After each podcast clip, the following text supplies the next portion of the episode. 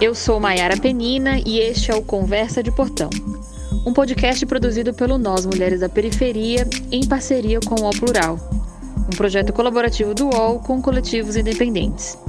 Semanalmente, nós ouvimos a opinião, análise ou história de mulheres sobre notícias que são importantes para nós.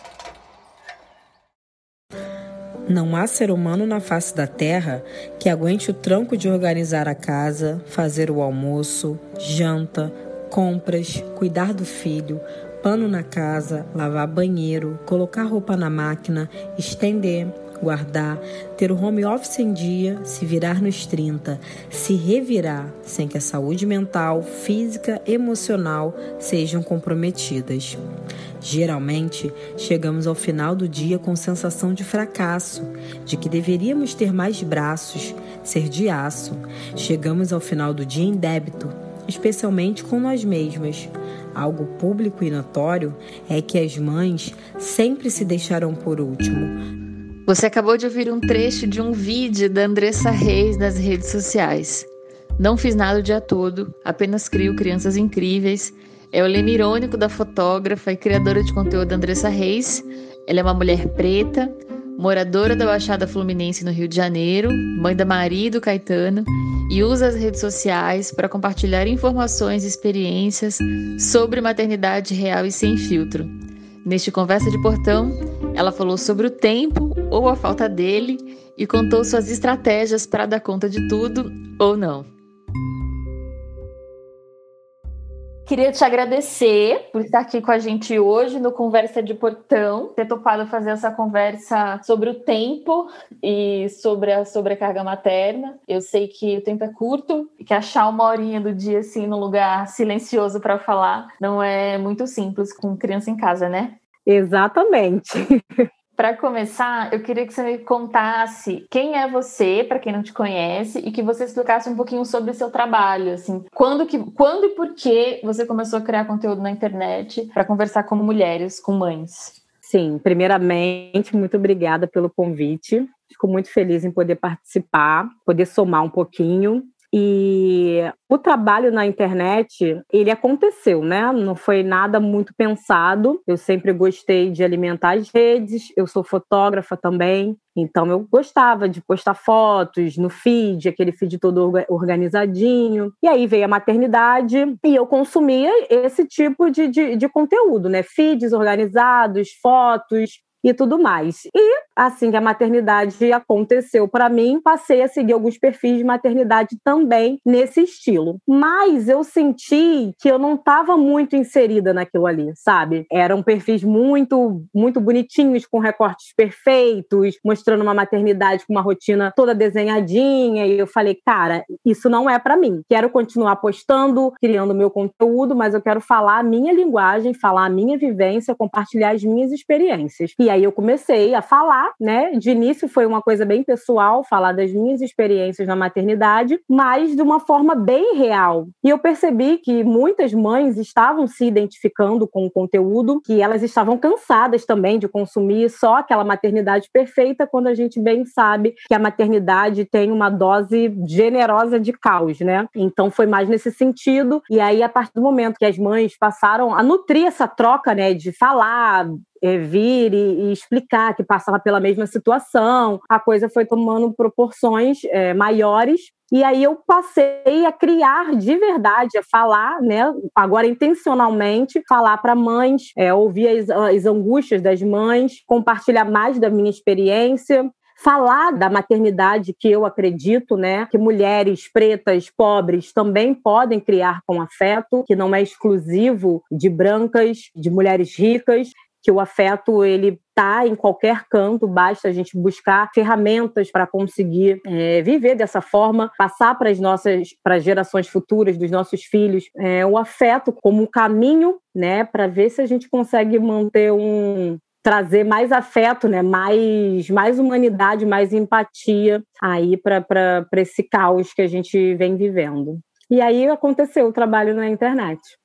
E sobre o tempo, né? Eu acompanho seu Instagram, um pouco da sua rotina, e eu imagino, eu sei também que eu tô com criança em casa, como é difícil dar conta de tudo e como é difícil gerir o tempo, né? Você falou um pouco da rotina, eu queria que você falasse um pouco disso, assim, como que. Eu sei que se eu te perguntar como você dá conta de tudo, você vai responder, não, eu não dou conta de tudo. Mas como que é essa, essa relação sua com o tempo, como que você faz a gestão de, do tanto de coisa que tem para fazer e junto junto disso, ainda criar conteúdo na internet?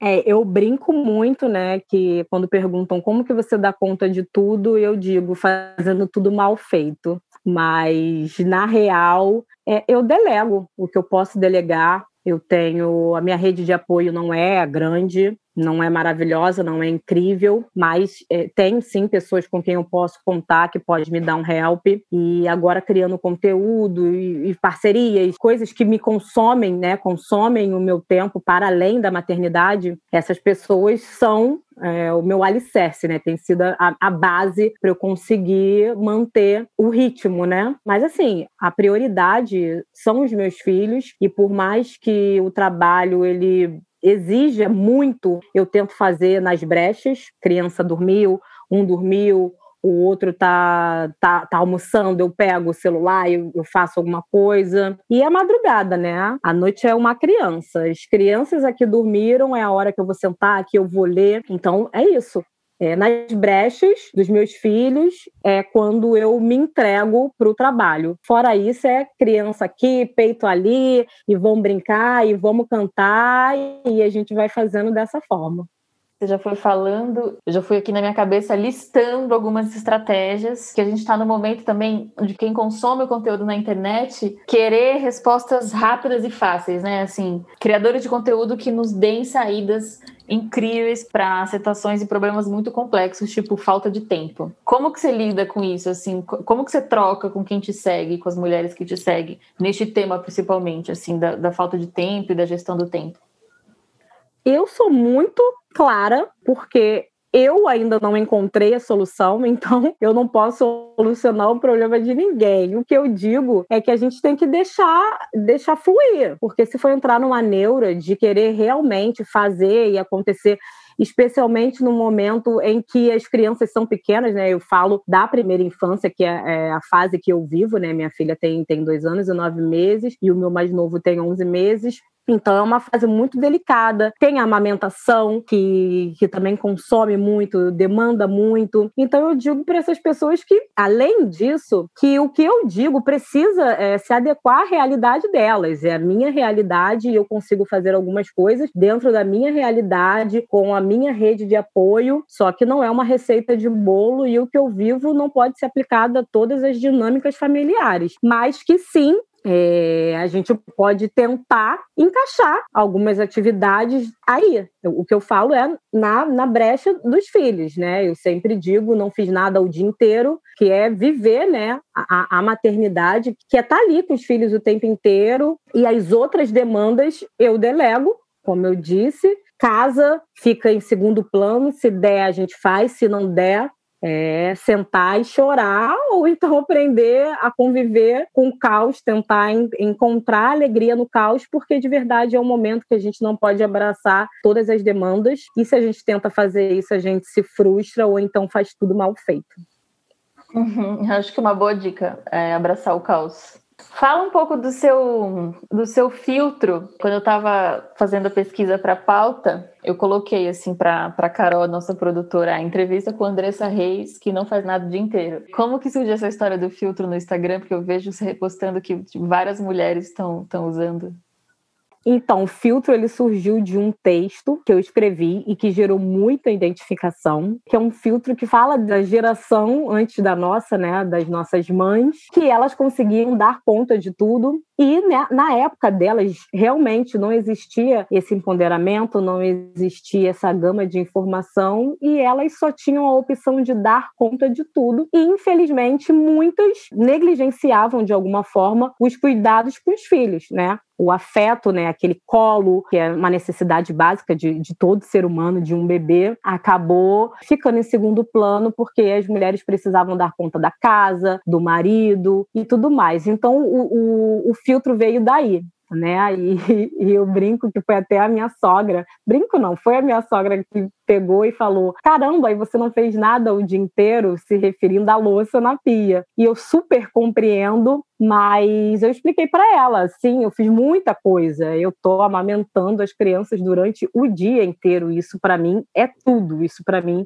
é muito. E aí o pessoal começou a usar a frase, usar, usar, usar, até que virou um filtro, e é o filtro que mais me marcam, é o filtro que estão sempre compartilhando justamente por isso. Nós estamos num momento em que a gente está olhando mais para os filhos com, com mais afeto, né? resgatando o nosso instinto materno, deixando um pouco de lado os palpites, é, as experiências passadas de, das nossas mães, das nossas avós, sem deixar de honrar, mas fazendo a nossa história com, com as nossas próprias experiências, é, permitindo que a gente viva novas experiências para além de toda a bagagem que a gente carrega desde a nossa infância.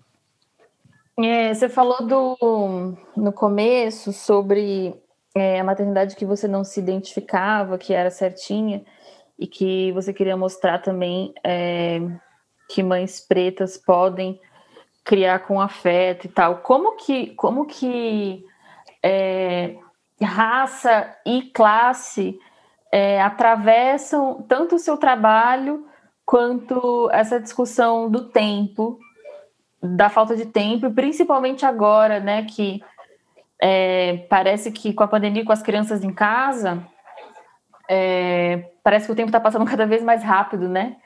Com as relações, a maioria das relações mediadas pelo, por telas e, e por tecnologia, eu tenho a sensação de que o tempo está passando cada vez mais rápido. E como que a discussão de raça é, e classe atravessam tudo isso, assim, tanto este momento atual e a falta de tempo e o seu trabalho, assim, o, o conteúdo que você cria. É, eu percebo, percebo não, é, é, notório que, que quando se é preta, quando se é pobre, a rede de apoio, ou você conta com a sua família, né, se a família estiver disponível, é, ou você fica sobrecarregada. E aí, uma mulher sobrecarregada não consegue não consegue criar com afeto. Essa é a verdade, né? É um, movimento muito grande para você conseguir ter uma saúde mental decente, né? É, quando se tem muitas demandas e pouca rede de apoio, pouca, pouca ajuda. A verdade é que a gente fica sobrecarregada e aí o, o que a gente destinaria a, aos nossos filhos acaba se tornando uma tormenta e a gente não consegue acolher, não consegue olhar para o filho, olhar para é, as demandas com carinho, justamente porque a gente não tem um momento de, de acolhimento, não tem esse tempo.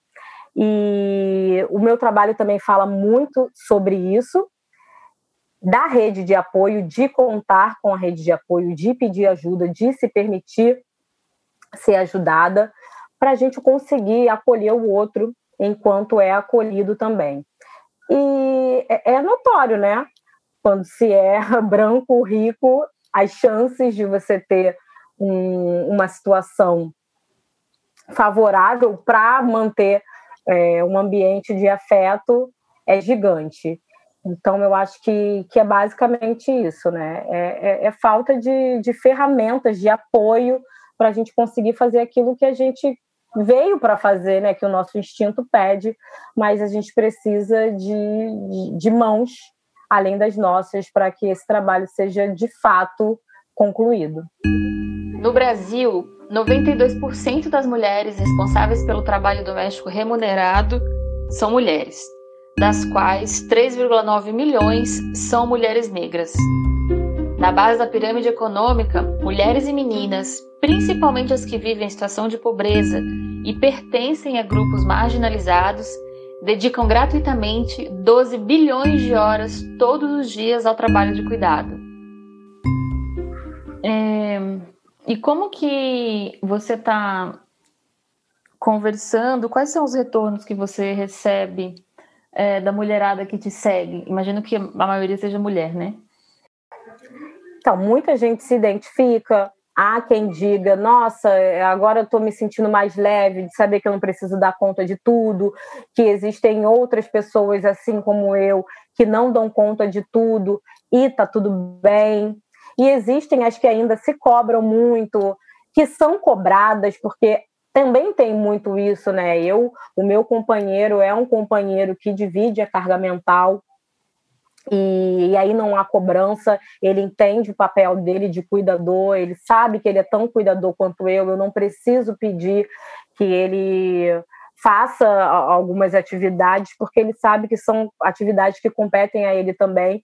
Então, nesse sentido, é mais fácil, inclusive, né, na questão de, de se dedicar aos filhos do afeto é, em si. E aí muitas muitas mulheres chegam para mim e dizem que ah, eu gostaria muito de poder fazer dessa forma, mas eu não tenho apoio, meu companheiro acha exagero. E, aí eu vejo que ainda há muita coisa a ser feita, porque é, eu falo para mães, né? Só que a mãe não consegue fazer uma transformação se as outras pessoas que convivem com ela, né, do convívio dela, não estão abertas a entender essa transformação, a participar dessa transformação. Então, eu falo para mães, para elas entenderem que é direito delas descansar, não precisar dar conta de tudo, mas eu sei que não é fácil, porque não depende só delas, né?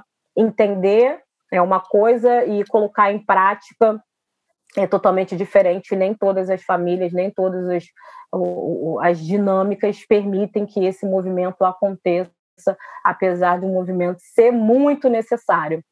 Então, muitas se lamentam, essa é a grande verdade, infelizmente, e muitas começam a cobrar os seus direitos e dizer não preciso dar conta mesmo, e eu vou relaxar, e eu vou fazer o que está ao meu alcance, e meu filho em primeiro lugar.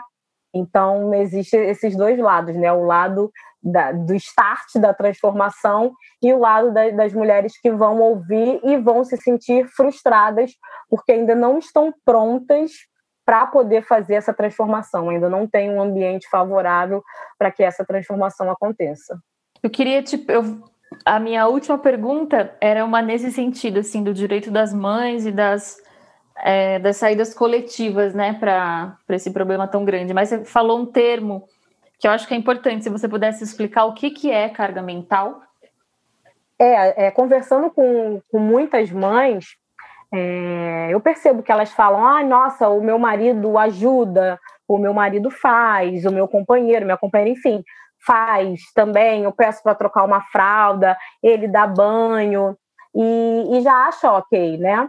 E não entende porque ainda está sobrecarregada. E eu pergunto, mas ele faz isso por, por, por iniciativa dele ou você precisa explicar para ele que em determinado momento é, precisa se trocar a fralda, o horário do banho, ele sabe o, o, a marca do shampoo ou do sabonete?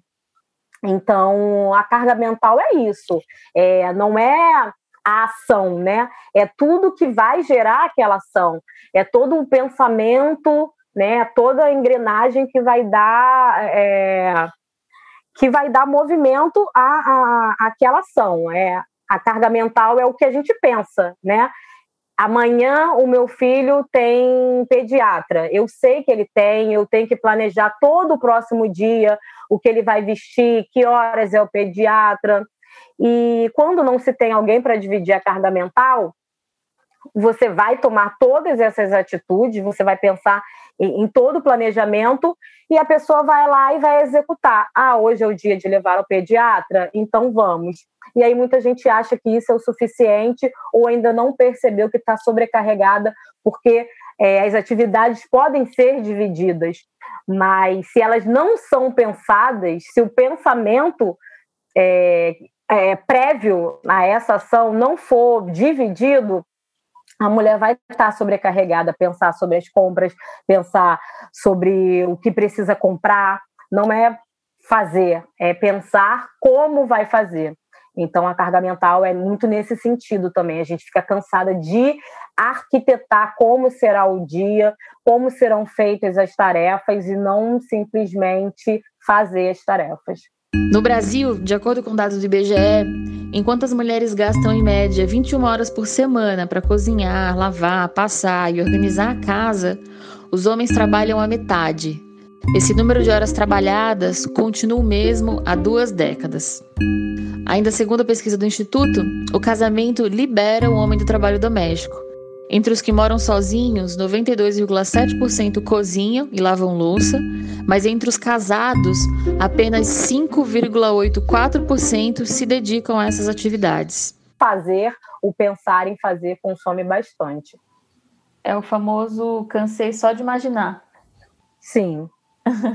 é... Ah, e para terminar, você falou de, de uma coisa super importante assim para para a saída deste problemão da, da falta de tempo e da sobrecarga materna, que são as saídas. Acho que você deu algumas dicas assim de saídas individuais que a gente pode ter em casa, assim como como mãe, como família. Se você quiser dizer outras coisas que você lembra e também quais são as saídas coletivas, né? O que a gente enquanto sociedade precisa prestar atenção ou precisa mudar para que esse tempo seja melhor distribuído, que as mulheres não fiquem tão cansadas, né?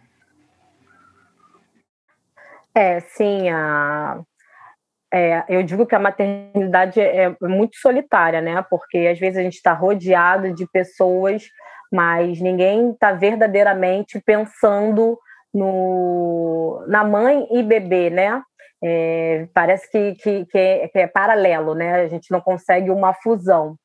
E aí, quando não se olha para a mãe com carinho, com, com cuidado, as mães acabam ficando de lado. E eu, eu já cansei de, de ver, de, né, de vivenciar é, situações até mesmo da família, né, de estar todo mundo ali sentado à mesa para almoçar e eu ter que levantar toda hora para ir dar um mamar, para poder pegar a criança que caiu, e todo mundo segue fazendo ali a sua refeição e, e a, a mãe está ali cuidando do filho, mesmo que ela esteja inserida ali naquele, naquele momento, de alguma forma ela está sendo excluída.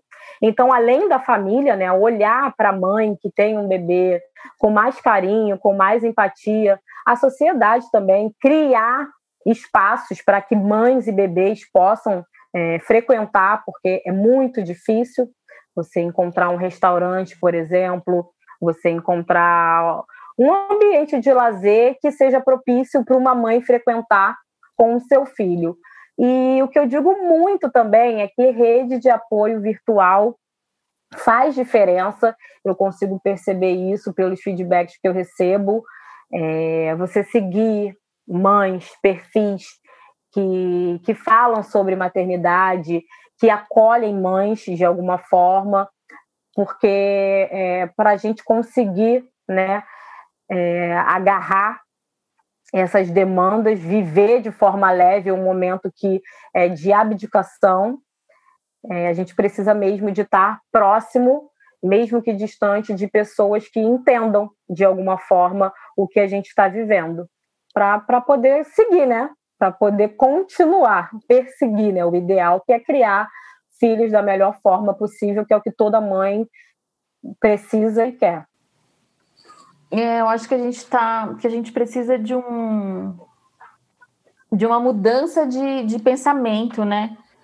É, para fazer essas pequenas observações do tipo quando está todo mundo comendo e a, e a mãe precisa sair da mesa para amamentar, são coisas que a maioria das pessoas não prestam atenção questão e o trabalho é voltado para isso mesmo, para causar um, uma conscientização não só nas mães, mas também nas pessoas que convivem com as mães. Eu, eu dei uma leve criticada sobre o, as pessoas que consomem conteúdo na internet e querem saídas incríveis para os seus problemas, mas eu queria que a gente terminasse. Se você pudesse falar é, é, de maneira rápida, assim, pontos, assim, o que, que a gente pode fazer em casa é, para as mães que estão ouvindo a gente? É, algumas dessas dicas que você deu do tipo, escolha o que é mais importante naquele dia e tem dia que a louça vai ficar para lavar mesmo. O que, que você pode dizer para é, dar algum tipo de conforto para as mães que estão ouvindo agora a gente sem tempo, ou que está ouvindo a gente enquanto está lavando louça, fazendo outra coisa, correndo. O tempo que você tiver para descansar, descanse mesmo. É, a louça não morre, é o que eu sempre falo. É, bebê, criança precisa de atenção, precisa de colo, precisa de afeto, precisa de carinho. Louça precisa ser lavada. Se não for lavada, a louça não vai morrer. Se você não fizer a cama, a cama não vai chorar, a cama não vai sofrer. Então, são pequenas coisas que a gente pode abrir mão de tentar resolver enquanto está se dedicando ao filho para poder a cama tá bagunçada, você sentar lá no sofá no momento que a criança dormiu e descansar, ler um livro, fazer alguma coisa que te traga prazer, né? Não só seguir, né? Não só atender padrões de, de casa arrumada, porque na verdade eu falo e eu acredito muito que casa impecável é algo imposto às mulheres, que ninguém cobra de homem casa impecável. Então, tentar se libertar desses, desses padrões aí e se jogar no sofá, pegar, ler um livro, é, lavar o cabelo, fazer uma hidratação, enfim, qualquer coisa que te traga prazer e que fuja de atividades que vão te demandar mais tempo, para além do tempo que já é gasto criando um filho. Acho que é isso, querida. É... Eu não te perguntei alguma coisa que você quer falar? Que acho que eu já falei bastante, tô até com a boca seca. então tá bom, obrigada pela conversa e até logo. Ah, eu que agradeço, tá? O convite e o papo, foi uma delícia. Eu sou Mayara Penina e este foi o Conversa de Portão, um podcast produzido pelo Nós Mulheres da Periferia em parceria com o UOL Plural, um projeto colaborativo do UOL com coletivos independentes. Semanalmente, nós ouvimos a opinião, análise ou história de mulheres sobre notícias que são importantes para nós.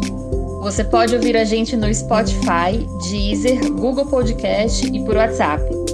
É só se cadastrar na nossa lista de transmissão.